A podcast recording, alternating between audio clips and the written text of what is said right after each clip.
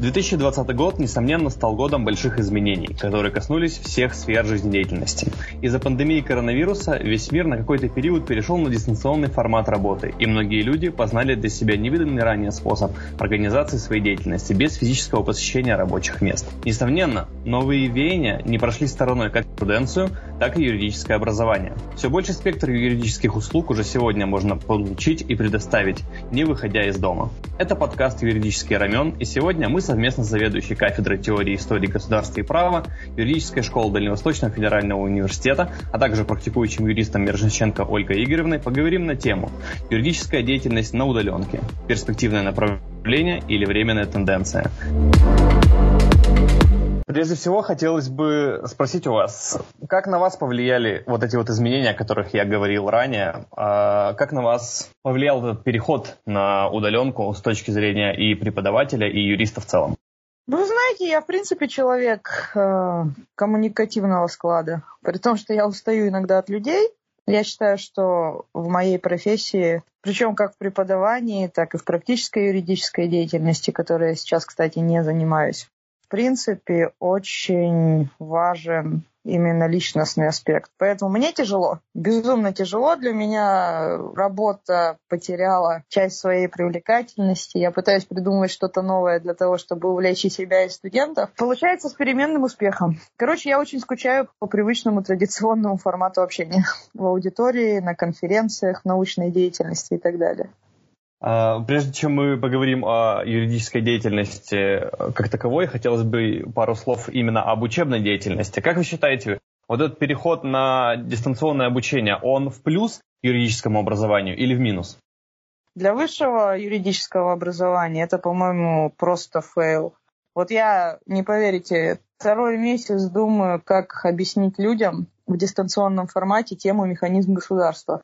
Может, люди сейчас послушают наш э, подкаст и что-нибудь мне подскажут, потому что вот у меня пока вот просто пустота в голове. Я не понимаю, как можно объяснить людям в дистанционном варианте какую-то действительно сложную или интересную тему.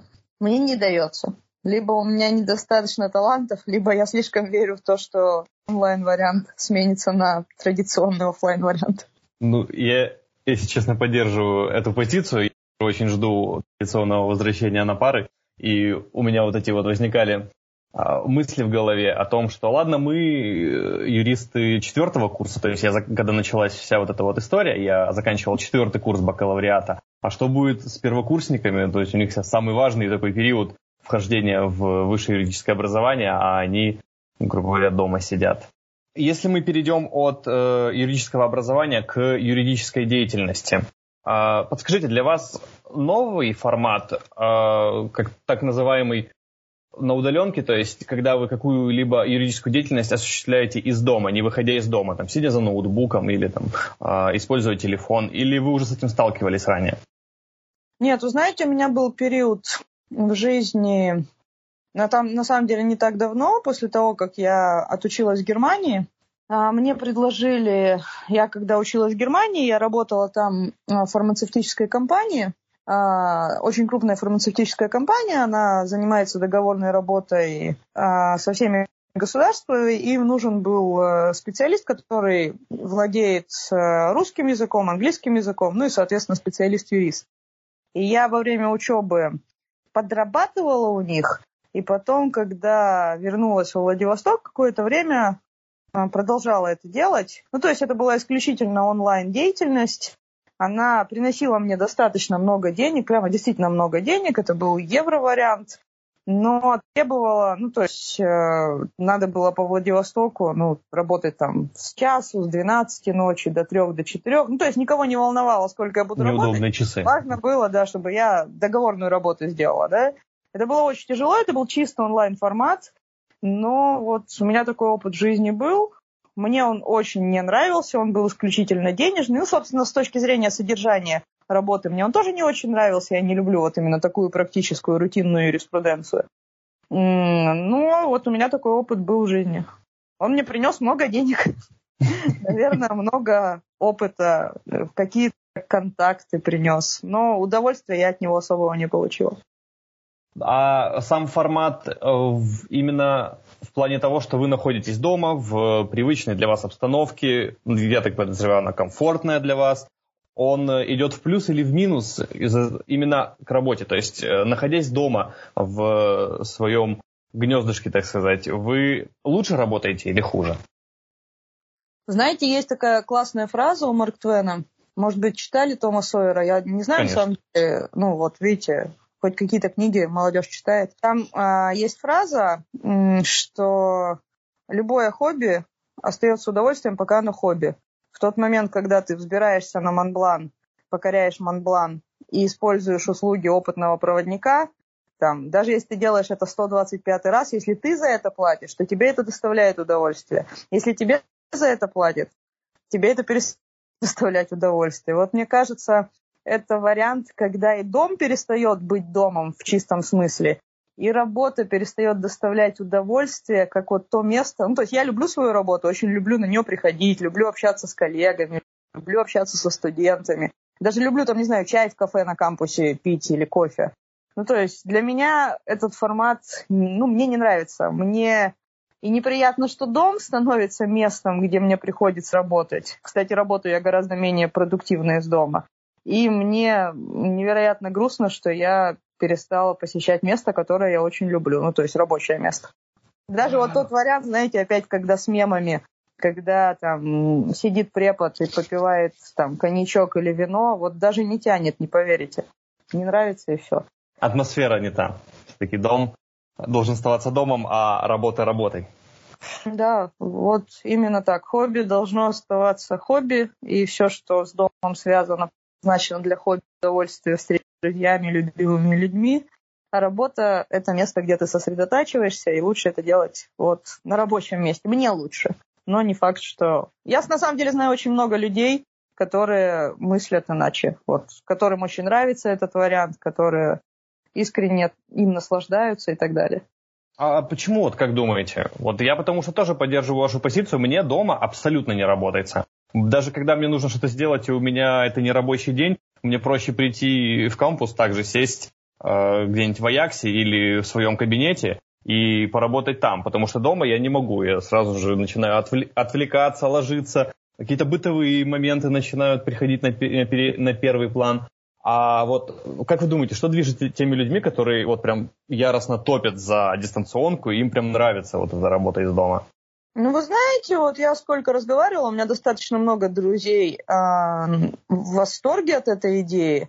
Ну, то есть основная аргументация я не трачу время там, на то, чтобы добраться до места работы. Я не стою в пробках, э, когда уезжаю с работы. У меня там нет необходимости куда-то ездить обедать. Там я могу там левой рукой убираться, там, не знаю, готовить ребенку и так далее. Такие вещи. Ну, то есть, скорее мы с вами, ну, наверное, не в меньшинстве, но вот, откровенно говоря, в моем окружении мы с вами скорее в меньшинстве.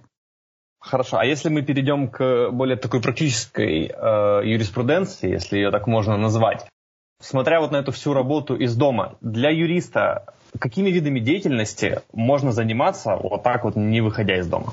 Да, совершенно всеми. Ну, то есть э, во многих государствах, вот недавно э, у меня есть хороший друг, э, бразилец, э, он сейчас э, занимает одно из таких ведущих одну из таких ведущих позиций э, в Министерстве юстиции. Вернулся он в Бразилию, мы с ним учились вместе в Германии. И вот он познакомил с человеком, который диджитализировал всю систему Бразилии. Научный деятель, тоже профессор. Вот он перевел полностью всю бразильскую систему на digital вариант, ну, то есть на цифровой вариант. Все процессы, э, ну, то есть 85% э, процессов проходит в онлайн-варианте, даже процессы, то есть обвиняемый находится в камере, в которой установлены э, видеокамеры. Ну, то есть все происходит в онлайн-формате совершенно. Поэтому я думаю, что возможно любую деятельность диджитализировать. Вопрос э, эффективности этой деятельности, останется ли она столь же эффективна, потому что, на мой взгляд, вот нашей э, профессии очень специфика настолько ну, в общем, специфика общения личного, она все-таки присутствует очень остро. Мне кажется, ну, может быть, это мой субъективизм, может быть, это мой конс... моя консервативность, но я не вижу юриспруденцию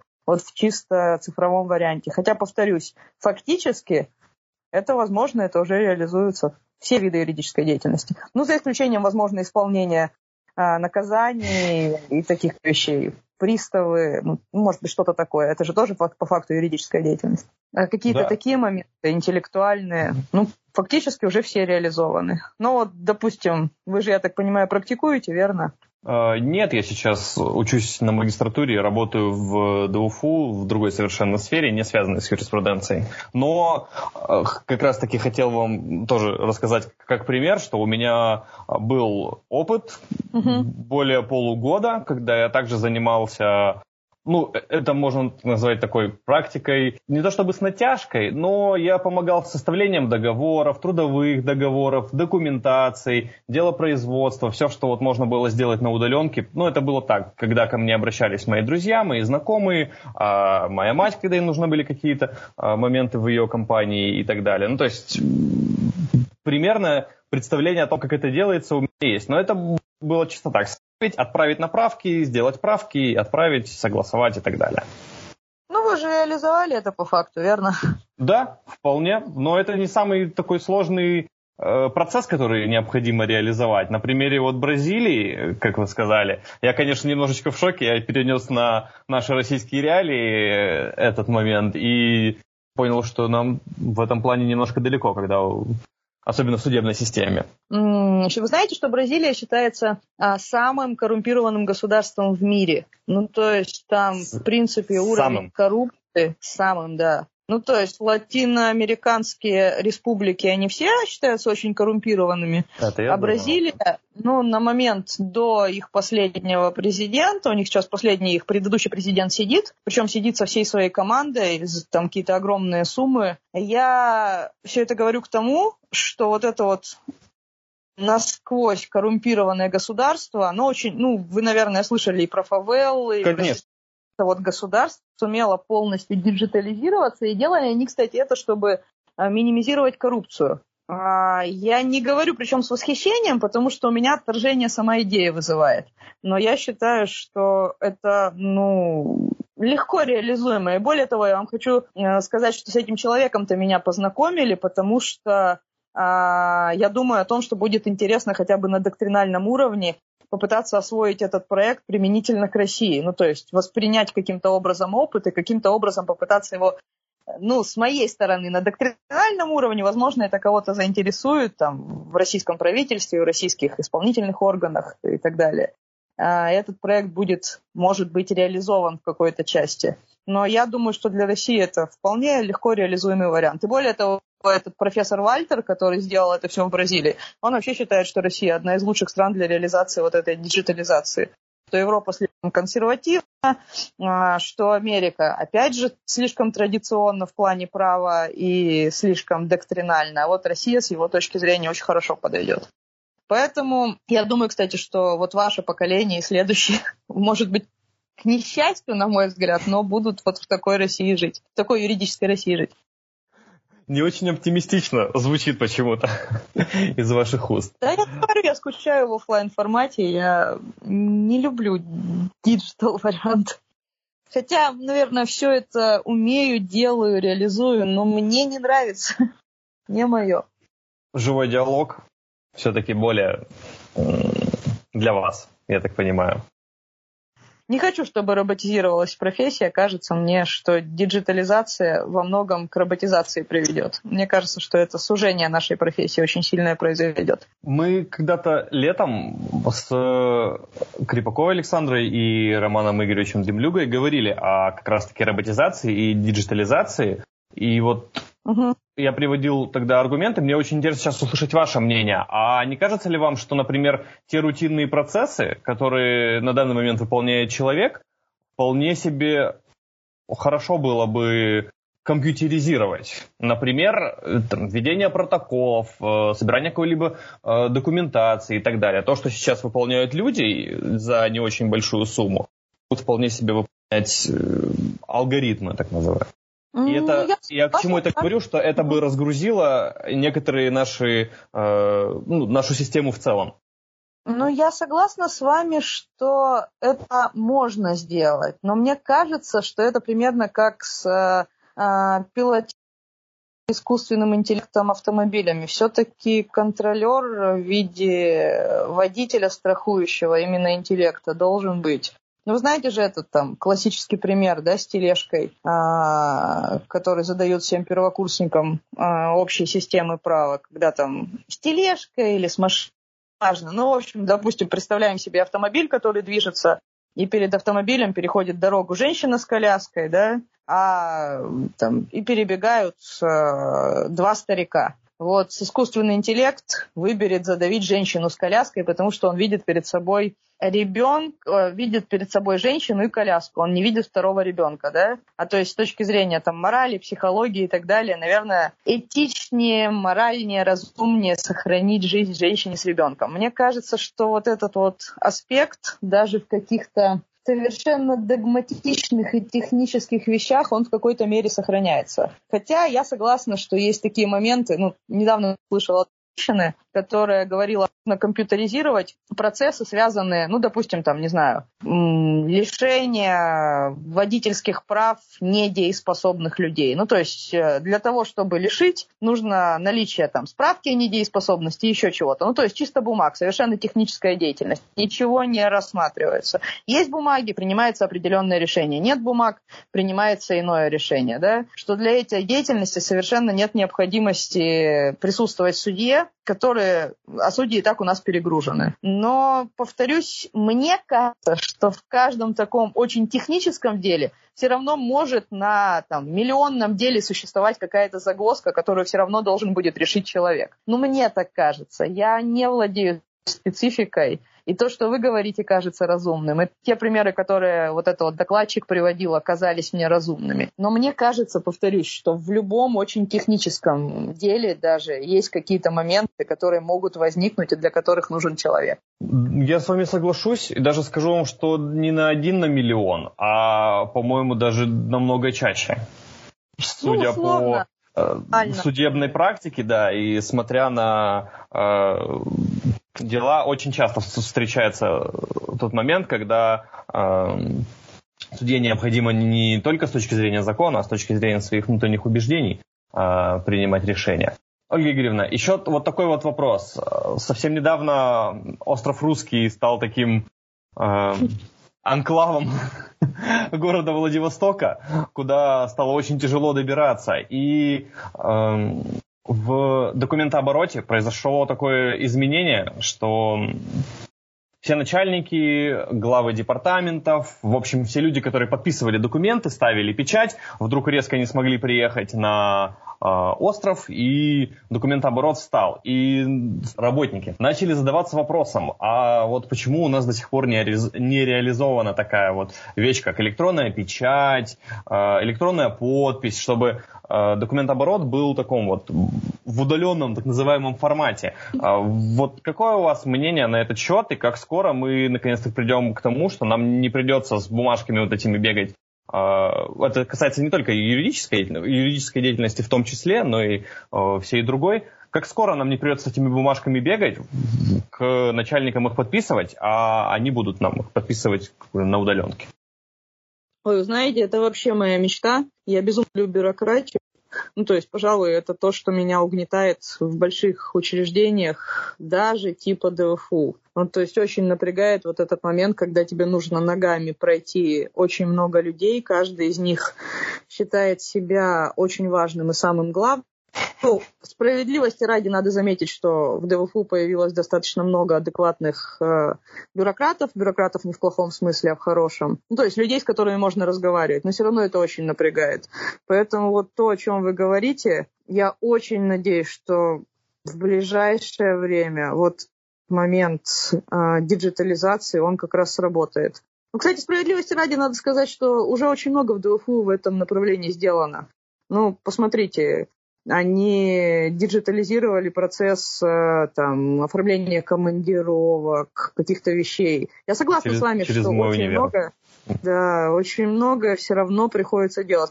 Ну да, они молодцы. А именно ваш прогноз на то, как, как скоро случится вот эта всеобщая э, деятельность не только в ДУФУ, а, например, в судебной системе, в корпоративной системе именно когда произойдет момент всеобщности, когда это станет настолько же обыденно для нас, как э, когда-то для нас стали обыденными сотовый телефон у каждого, там, компьютер, доступ в интернет, вот чтобы мы не думали об этом, чтобы это было само собой разумеющееся. Ваш прогноз, вот когда это станет?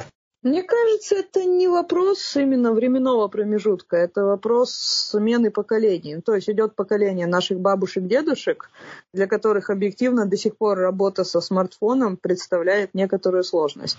Я считаю, что это ментальный вопрос, не технический. Технически а, мы уже к этому совершенно готовы и на уровне российской действительности, и на уровне технологий. Хотя, может быть, я сейчас, знаете, говорю и думаю, что, может быть, я не права, потому что, насколько я знаю, очень большая сфера. Я недавно писала доклад э, по влиянию пандемии на правовое регулирование. И делала research, и с удивлением обнаружила, что, представляете, в деревнях у 70-80% людей вообще нет смартфонов. Ну, то есть у многих людей элементарно нет ноутбуков. Поэтому я сейчас подумала, что я не права, наверное, про поколение. Скорее всего, в тот момент, когда мы обеспечим необходимым оборудованием, вернее, доступом к оборудованию и, соответственно, к умению а, работать на нем, ну, хотя бы процентов 85 населения. А я не знаю, когда это случится. Я вам говорю еще раз, меня очень удивили результаты моих же исследований, что очень многих просто нету технической возможности. Представляете себе, 21 век.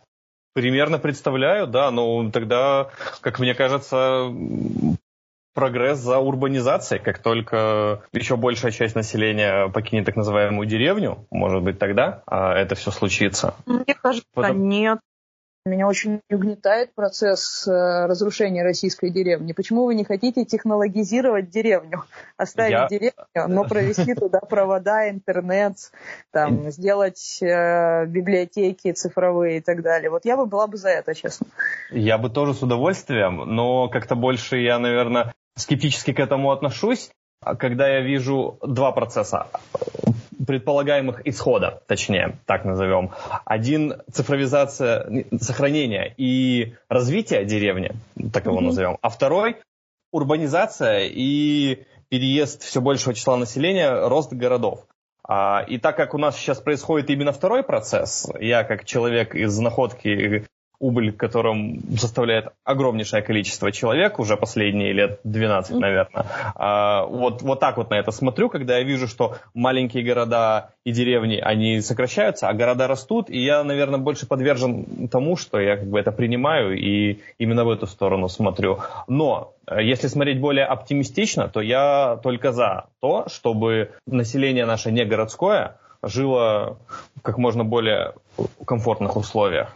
Особенно побывав часто за границей и видя, что это вполне себе реально, что мир не ограничен большими городами. Поэтому я тут с вами, конечно, соглашусь. Но как это случится, даже не могу представить. Ну, я очень надеюсь, что все-таки... Ну, я тоже, если честно, не верю в то, что так у нас получится это. Потому что, к сожалению, что Китай, что Россия идут по пути жесткой урбанизации. Но надежда же остается. Россия всегда была славна своими деревнями. Остаются патриоты, которые возвращаются в маленькие города, в деревни. Ну, то есть я лично с несколькими знакома. У меня несколько одногруппников, однокурсников вернулись в лесозавод, куда-то туда. Причем из Москвы, закончив там магистратуру, аспирантуру ведущих вузов. Поэтому, ну, надо справедливости ради сказать, что, конечно, это два человека из моего окружения, но тем не менее они же есть. Поэтому давайте верить в российскую деревню и в российские маленькие города. Я с вами соглашусь. Давайте в них верить. Вот так вот постепенно мы с вами перешли в разговоре от э, юридической деятельности на удаленке к патриотизму и современным процессам, которые застигли Россию.